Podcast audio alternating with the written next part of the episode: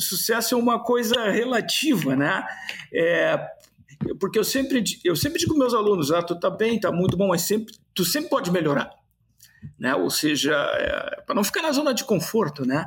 Então, é, eu te falei antes aqui, né, que eu, eu, eu tive um professor no tempo de faculdade que fizeram essa pergunta para ele e ele me disse a receita do sucesso eu não sei, eu sei a receita do fracasso, que é tu tá sempre querendo agradar todo mundo.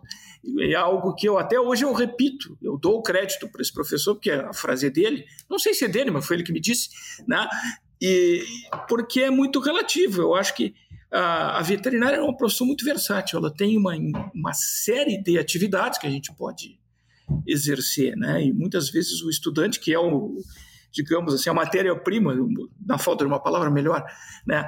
Com quem eu lido, muitas vezes ele não sabe que veterinário faz uma série de outras coisas, até a suinocultura muitas vezes é um ambiente de trabalho que o estudante que inicia o curso ele não conhece ele pensa muito no cachorrinho, no gato, no avental, no estetoscópio. Né? Então, para algumas pessoas, o sucesso talvez seja essa imagem tradicional mesmo. Né?